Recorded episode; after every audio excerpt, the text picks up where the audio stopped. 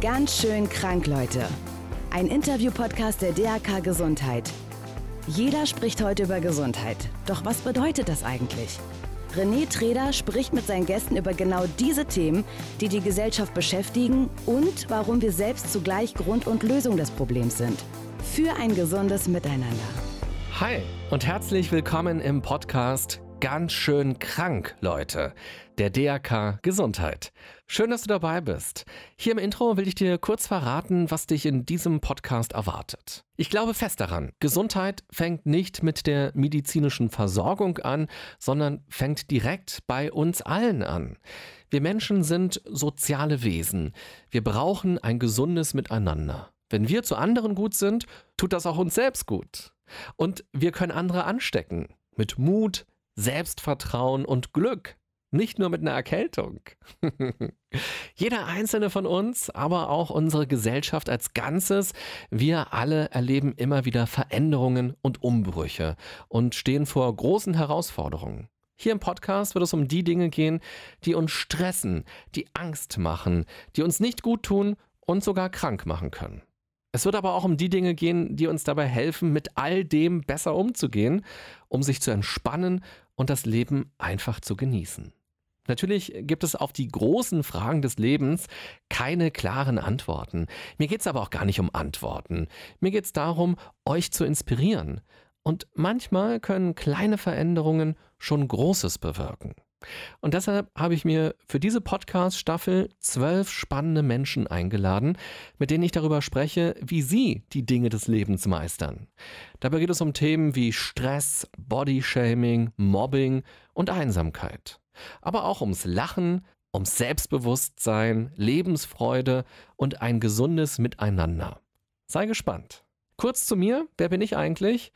Mein Name ist René Träder, ich bin waschechter Berliner und ich habe zwei berufliche Hintergründe, nämlich den psychologischen und den journalistischen. Als ich Teenager war, da hat noch niemand ans Internet gedacht. Ganz lange hatte ich in meinem Zimmer nicht mal einen Fernseher. Aber ich hatte ein Radio. Und dieses Radio ist für mich das Fenster zur Welt geworden. Ich habe damals Radio Fritz gehört und war ganz begeistert, wie man nur mit Worten und der Stimme Bilder malen kann.